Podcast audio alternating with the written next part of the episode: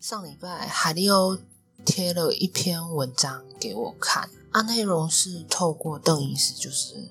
呃很有名心理学医师，他叫做邓慧文医师，他提出了关于公审报复前伴侣，而后他被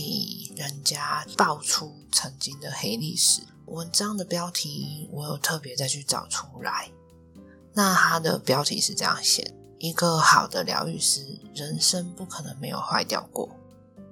那这篇文章目前是被刊登在女人迷的网站上，我也有把网址放在说明栏。如果大家想要参考的话，可以点进去阅读看看。这个问题肯定是许多想要踏入心理疗愈或灵性疗愈的朋友，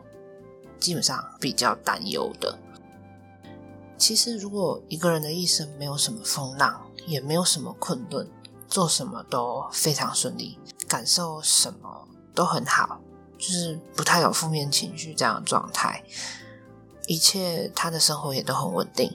那他的人生，就我看来，我觉得他是比较平静无波的。不过这边要提到，就是当灵魂在转身在。宇宙的诸多显化世界的时候，尤其是当像地球这种物质能量很重的地方，它的困难跟挑战一定很多。同时，在灵魂本身也是期待透过生命中的困难跟挑战，来学习某些课题，来让自己真正成长。大部分的人都有一个。迷失的状况就是我知道了，所以我就学会了。知道等于学会这样的概念，但其实对于所有事情的了解，那我们并非只是透过知道这样子，我们不是只有知道，因为知道的意思仅仅是停留在你脑袋学这个知识进去理解，但它不代表说你的身体是接受的。所以它不能算是真正的学会。那正确的学会呢，应该是如何将自己知道的东西，就是知识学到的东西，应用在自己的生活上，就是把实际、实际运用、实践出来。如果我们只是知道，我们会把下意识把这些学习来的理论知识当做是自己的东西，但其实我们直直白一点就是。掠夺别人的学习成果，掠夺别人就是反刍经验、经验学习，然后嚼一嚼，可能消化过又吐出来的东西。这样讲有点恶心，但其实实际上是这个意思。可是我们通常透过这个概念，我们可以去清楚看到很多做事情的方法，但我们一定要是知道之后，我们要学着如何去内化这些知识。然后让这些知识从文字跟理论变成活生生的生活应用，这个才是真正的学习。如果我刚刚提到说所谓的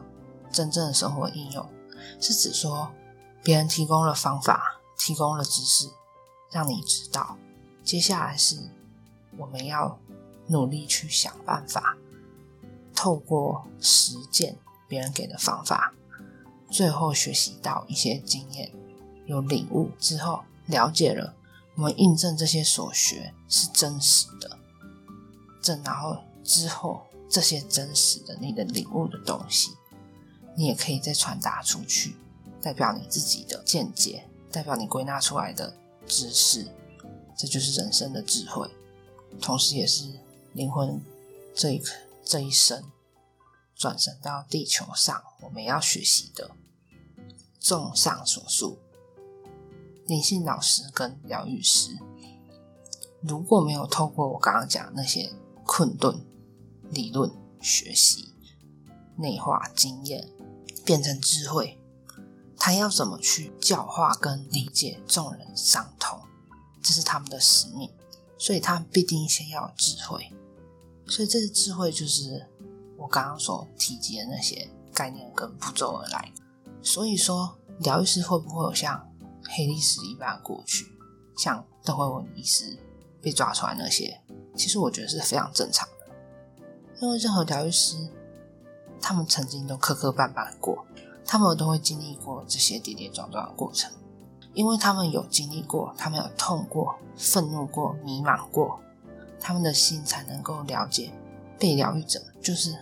来找他的个案，或是有一些是病人，对心理医生来讲可能是病人，然后他能够了解在个案内心那种很矛盾挣扎。无力跟痛苦那些这个很复杂的情绪，他没有办法用一句话、两句话，或者是几个很简单的形容词来形容的状态。所以也是因为这样，他们才具有同理心，才能切合重点的去疗愈个案。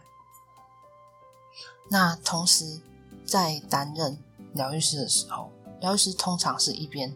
疗愈他人，也一边疗愈自己。这从我们的接案经验跟个案相处的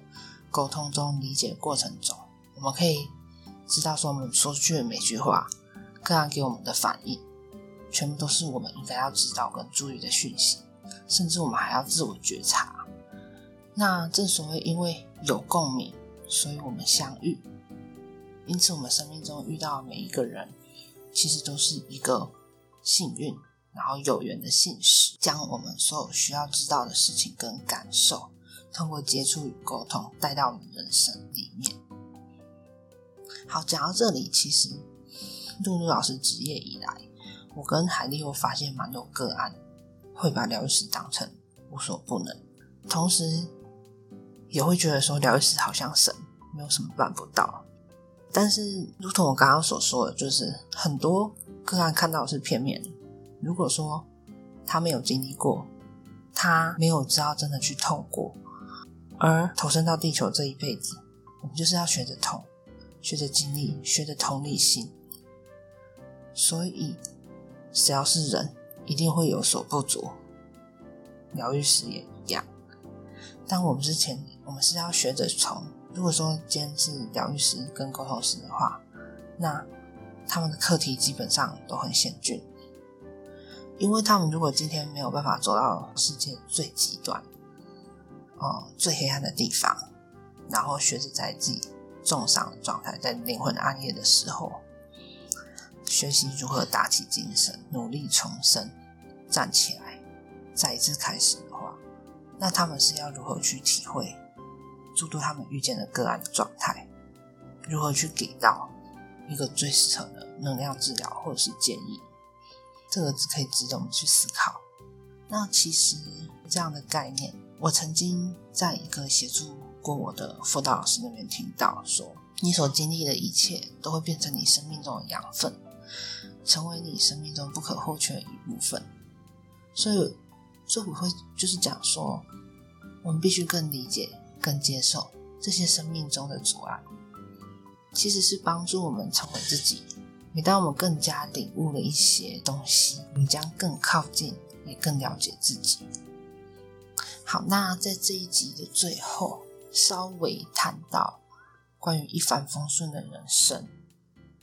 在《女人迷》这篇文章中，作者说，以命理师的角度来看，可能这一生被设定是来享受的，不，而不是在风雨飘摇中成长的。但露露看法可能会。相对开放一些，我会认为人的意念可以强大到改写原本既定的灵魂计划，或者是让自己的生命课题绕了远路，最后走到正确的路。嗯，若以命理的角度来看的话，不管是牌子、卫、星盘，还是人类图、八字之类，巴拉巴拉的，就是我们通常。是以好命跟不好命做区分，但我看法是宏观的是，你可能表面上看起来好命而已，但是好命底下到底隐藏着是要有什么比较危险的因子？因为人生本身就有很多不预期性，连很多挑战也是都是我们无法知道的，所以我们不能说好像命很好就一定很顺，就一定。不会有什么困难或挑战，因为困难跟挑战有时候真的不是外在的一些事件造成，而是我们内在的冲突而造成。总之，我们既然知道可能有着各种课题跟挑战，不如我们就放宽自己心情，去接受生命的各种可能性，这样子。那你们怎么认为呢？那欢迎大家跟露露我讨论你们的见解跟看法，我们可以一起交流，让人生并发出更有趣的交汇吧。我们下周一再见喽。